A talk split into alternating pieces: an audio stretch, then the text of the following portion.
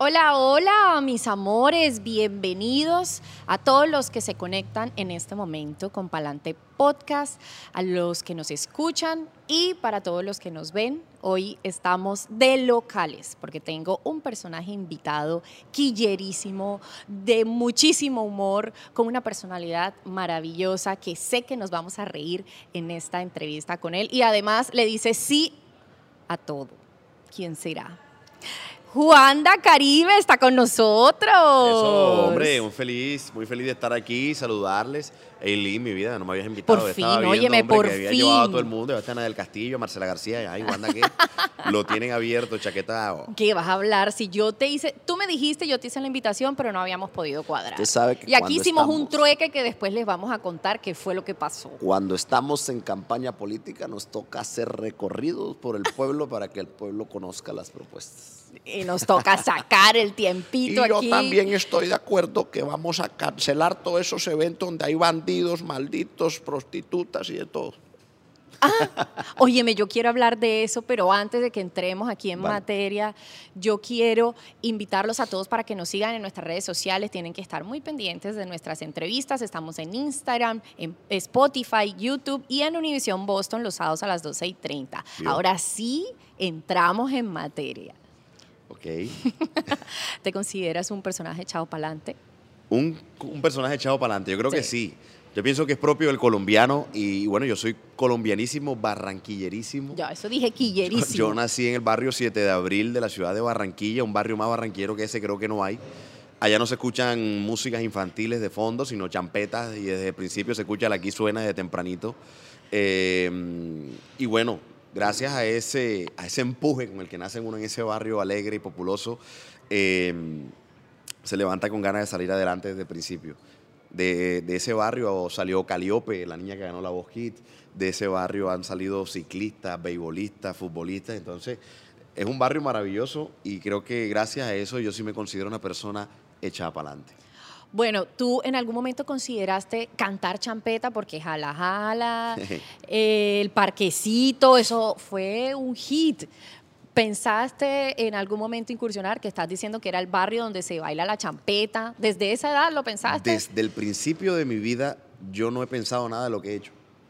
¿O nunca te lo O sea, yo simplemente he sido el resultado de que Dios haga su obra en mí como Él quiera, como Él le plazca. Sí tengo una inclinación hacia el arte y el arte en sus diferentes expresiones, pero yo he hecho todo lo que me ha tocado. Cuando estaba eh, más pelado en el- en- allá en el, en el barrio, yo quería ser futbolista. Hice parte de la escuela San Judas Tecnicor. Después fui ciclista de la Liga del Atlántico. Con la Liga del Atlántico gané de cuanto premio, pero un accidente me alejó. Me, Ok. me caí y bueno, me partí un brazo, me partí la cara y yo dije, aquí no te vas a morir, viejo Wanda. Después me metí a pintor. Hice un curso de pintura. Nunca lo hice, nunca lo terminé.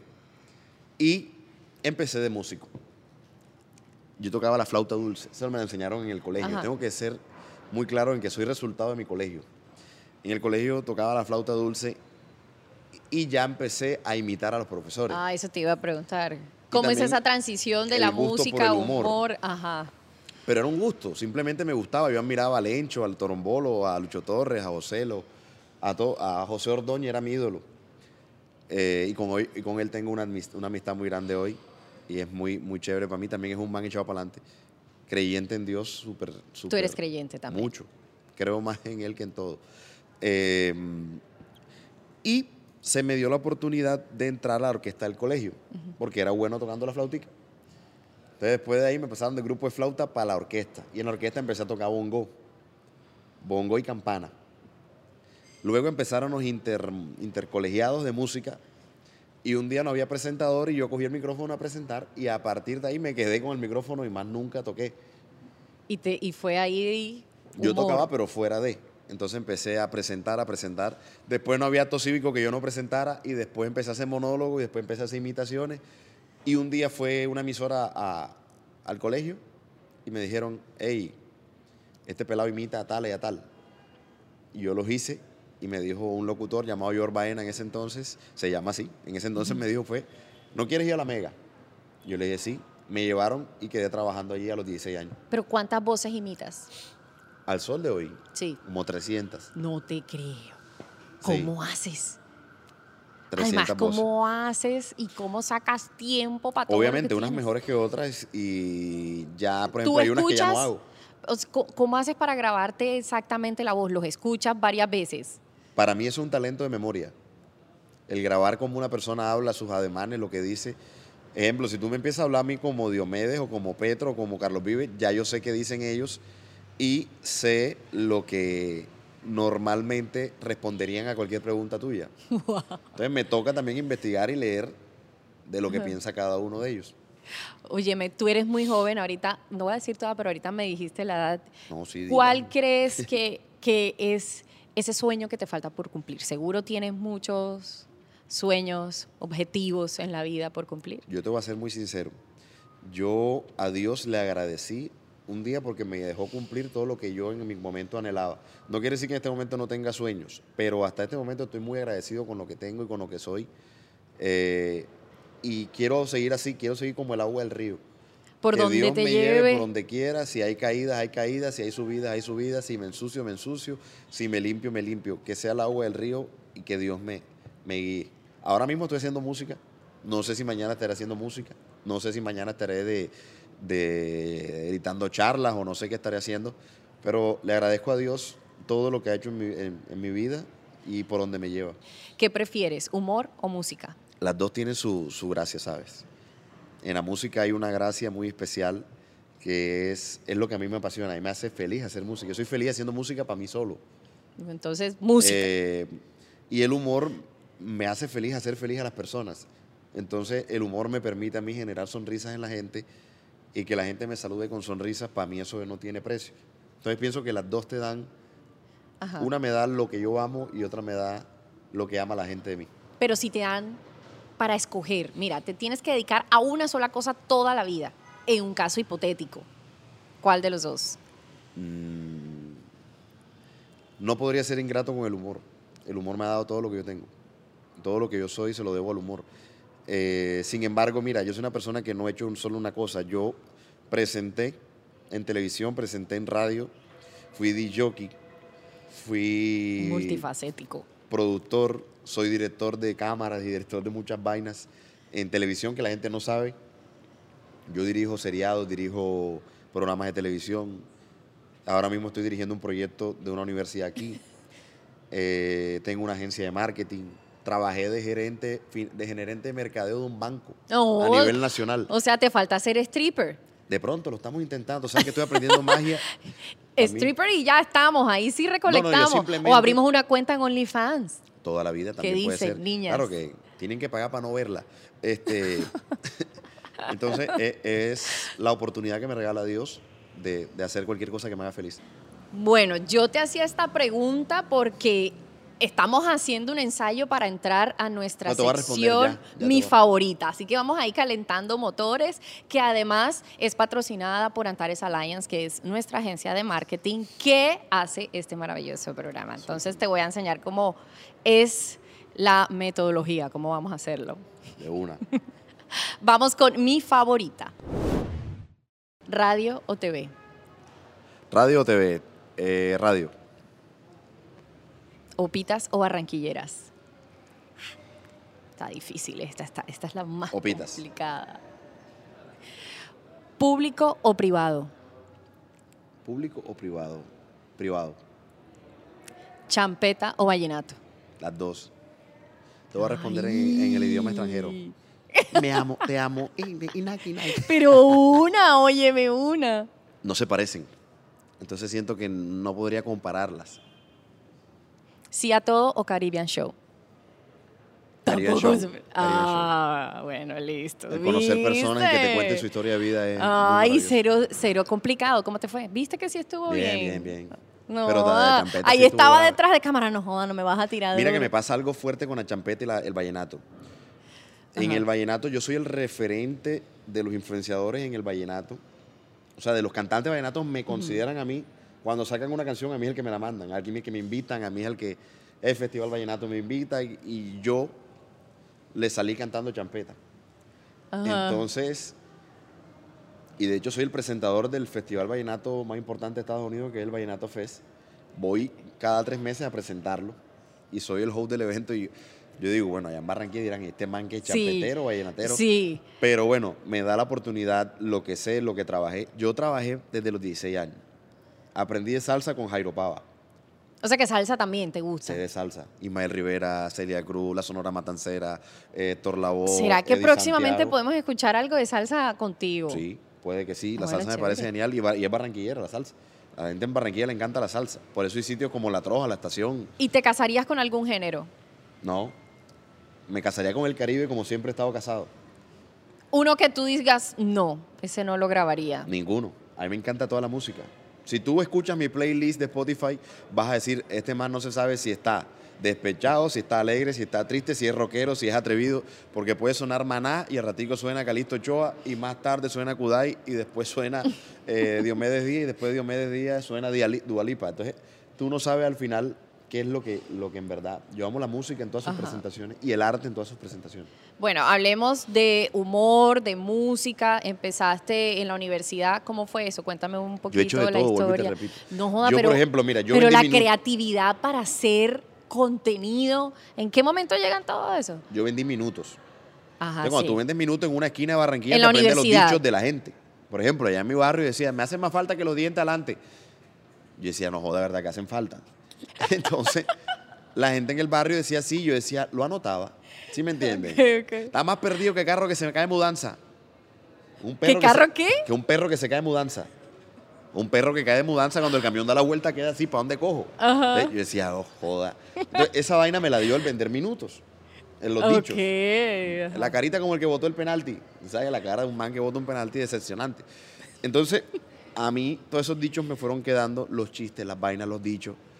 Eh, entonces aprendí a, digo, trabajé con Jairo Pava, después trabajé con Ralphie, Ralphie champetero, entonces aprendí de la champeta. Después trabajé con Ali Guerrero, vallenato puro, aprendí el vallenato. Después me fui para Olímpica, merengueros todos, aprendí el merengue. Después trabajé en los 40 principales, anglo y rock, radioactiva. Radioactiva. Después en Tropicana, música popular. Joaquín, eh, eh, sí, Guiller, eh, está mm, Jesse Uribe, Jason Jiménez, Luisito Muñoz, toda esa gente yo la aprendí a, a valorar y a querer su música. Paola Jara, eh, Francis, la popular. Y toda esa música me ha creado a mí un conocimiento de que yo tiro unas notas que a veces en ¿Y hay alguien en tu familia que tenga esa parte artística? Mi mamá es Para que tú tuvieras así toda, ser tan histriónico. Mi mamá es pintora. Yo pienso que por ahí. Y, y tienen un humor exquisito. Y yo pienso que los seres caribe tienen un humor exquisito. Ajá. Nosotros nos reímos bastante y entendemos la Y es que hay que saber hacer humor.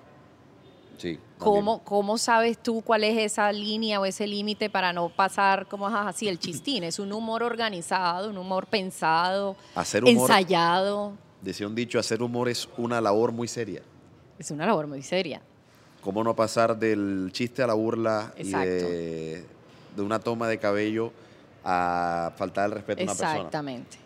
Por lo menos en mi caso es diferente, es difícil porque yo imito al personaje. Entonces cuando tú lo imitas, exageras sus ademanes, sus dichos, su forma de hablar y eso, me, eso en mucha gente genera confusión. A mí se me generó un problema. Eso te iba a preguntar, si no se te ha, no, no se te ha vuelto un Fue problema, un conato de una problemas. imitada. Un conato, gracias a Dios, el hijo de amigo mío le explicó. Con Jaime Pérez Parodi, el animador de Diomedes Díaz, el presentador. Claro, lo Yo dije que él parecía perra de taller. Pero no el, Ajá, ajá. no él, sino la voz. O sea, que un perro de taller grita. Ajá. Sí, ya, ya, ya. Yo hice ese, ese dicho y dije, ¡El cacique, señoras y señores, la máxima figura del canto vallenato! cuando dije así, el man entendió que yo había él. dicho que él era una perra. Ajá, que él. Y él se molestó y sacó un comunicado. Ay. Entonces, el hijo le explicó, no, papi, que es que tú haces como una perra. Ah, se echó a reír. ya, y se No, te- y súper feliz el man después con la imitación y ahora me pide que le mande videos imitándolo y todo. ¿Y no te ha pasado, no te ha pasado alguna otra situación, por ejemplo, con, Con el Frente? Rojo y Blanco. ¿Qué te pasó? Que yo dije que yo estaba en un partido y me metí al Frente Rojo y Blanco y se formó la coletera. Los manes entendieron que yo había dicho que al estadio iban puro coleto y que ellos eran malandros. Y para mí malandro y coleto es diferente. Para mí un coleto es un man como yo.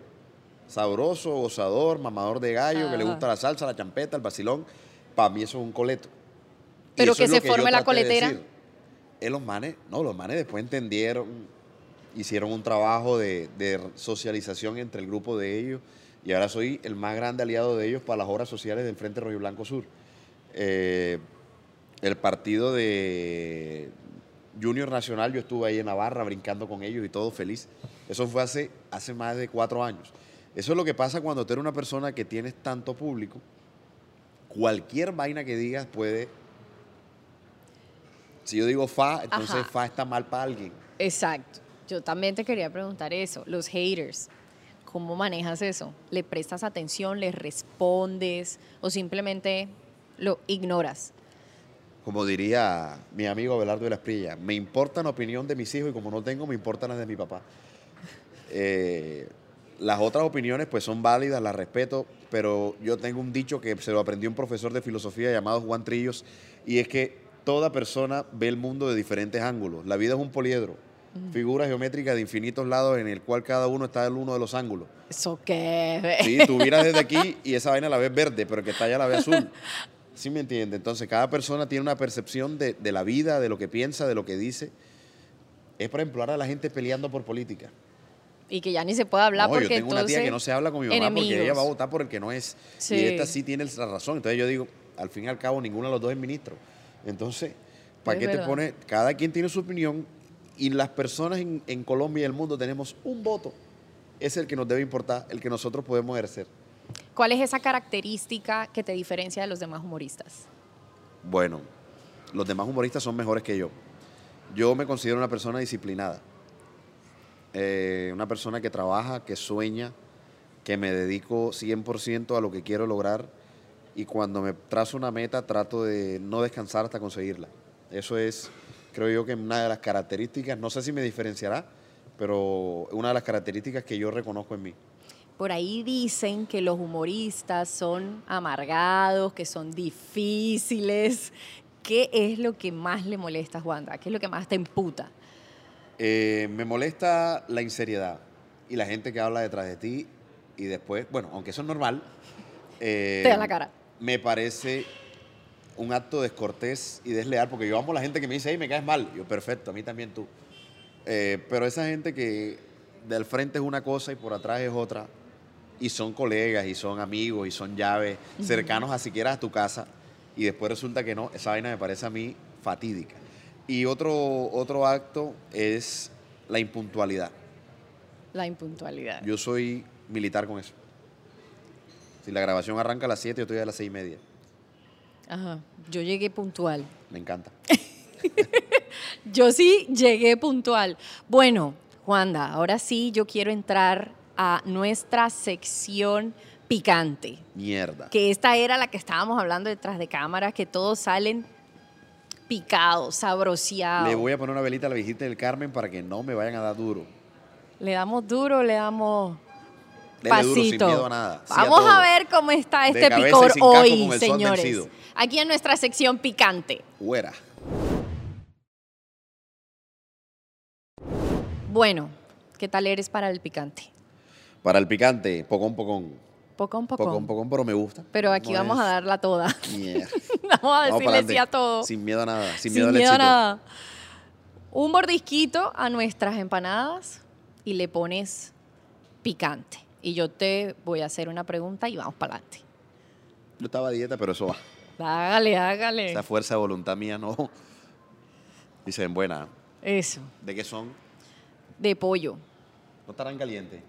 Dale. Y si está caliente me toca hablar como la vieja. Me amo. Ay, ay, ay, ay. Está buena, está buena. No, y si le pones un poquito de picante también te vas a ver mejor. A ver, si quieres te ayudo con el micro. ¿Qué otro? No, Ayúdame, mami, con esto. échale un picante, échale el picante y yo te hago la pregunta. No. Ahí va. Ahí sí está perfecto para que haga anejaranajana. Uh.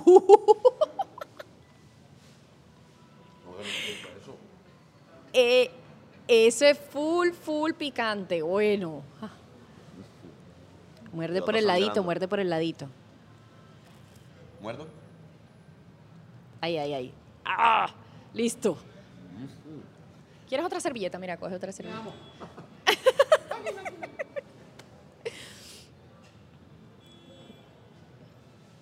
Dale, suave.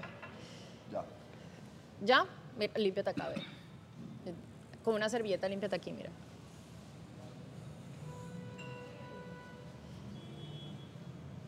Ahora sí, vamos pues.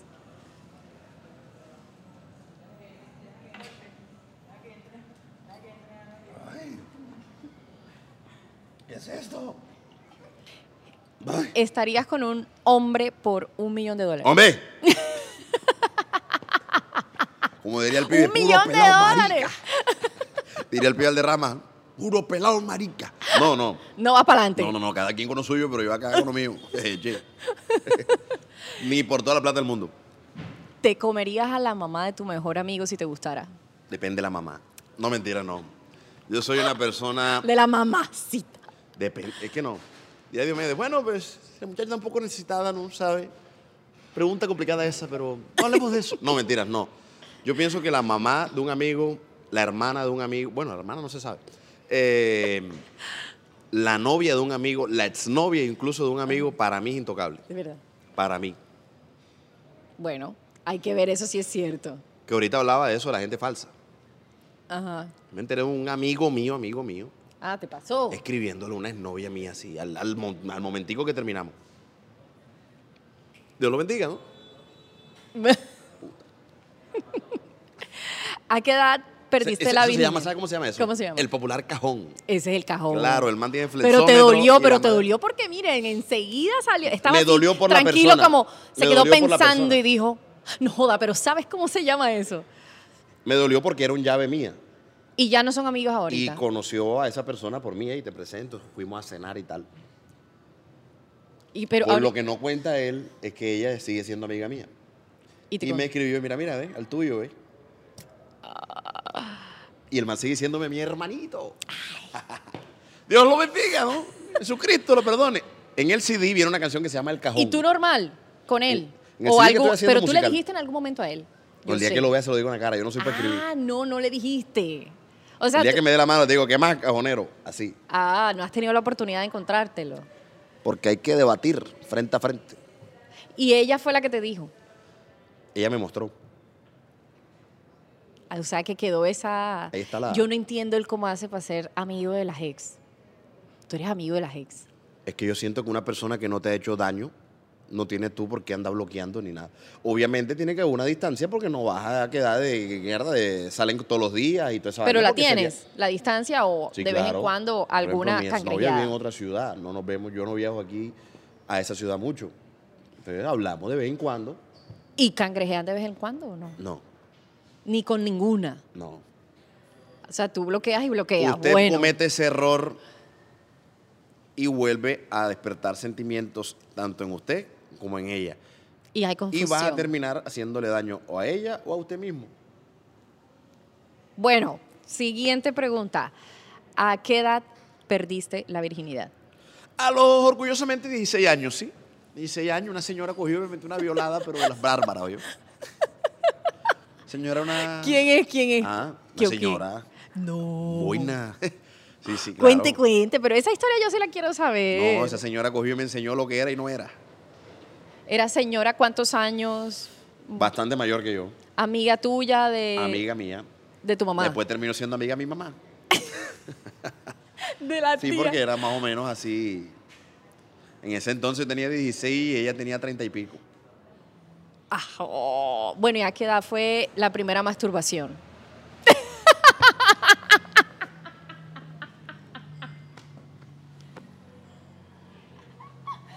Es que necesito más picante en esa empanada.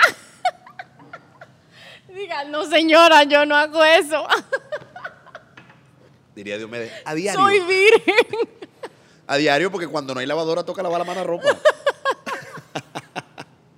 bueno, te cuento que esa vaina de la Manuela Beltrán se dio bastante.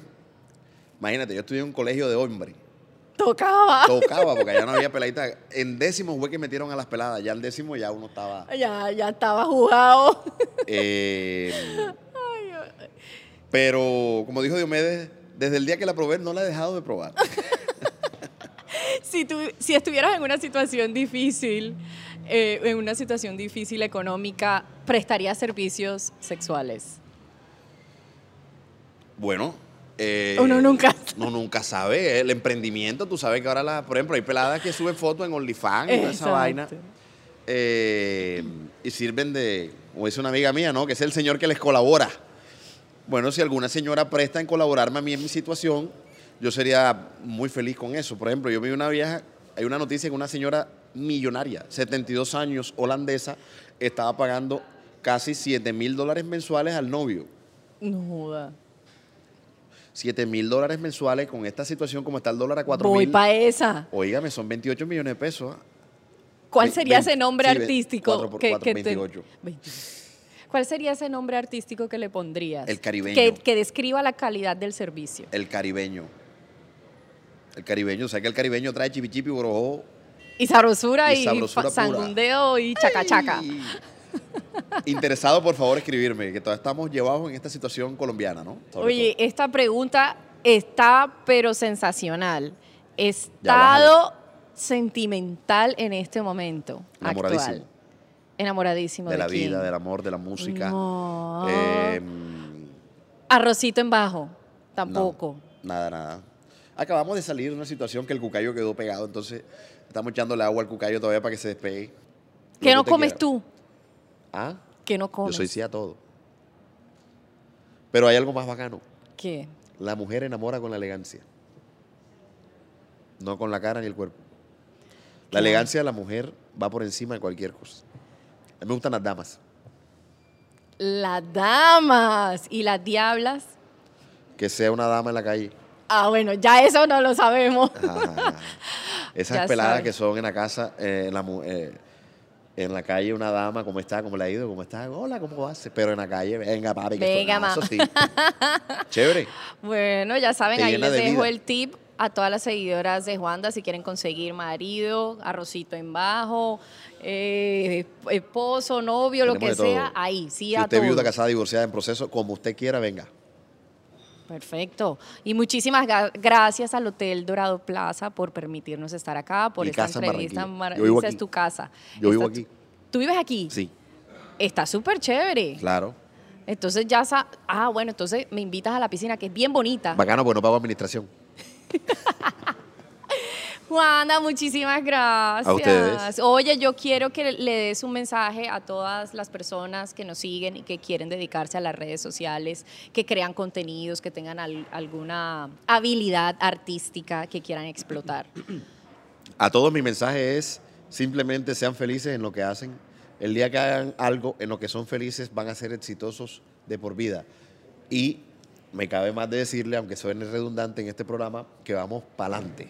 Eso, vamos para adelante y a todos los que se conectaron con Palante hoy, muchísimas gracias. No olviden seguirnos en nuestras redes sociales, en Instagram, en Spotify, en YouTube y bueno, por supuesto, Univision Boston los sábados. Muchísimas gracias, mis amores. Nos vemos pronto.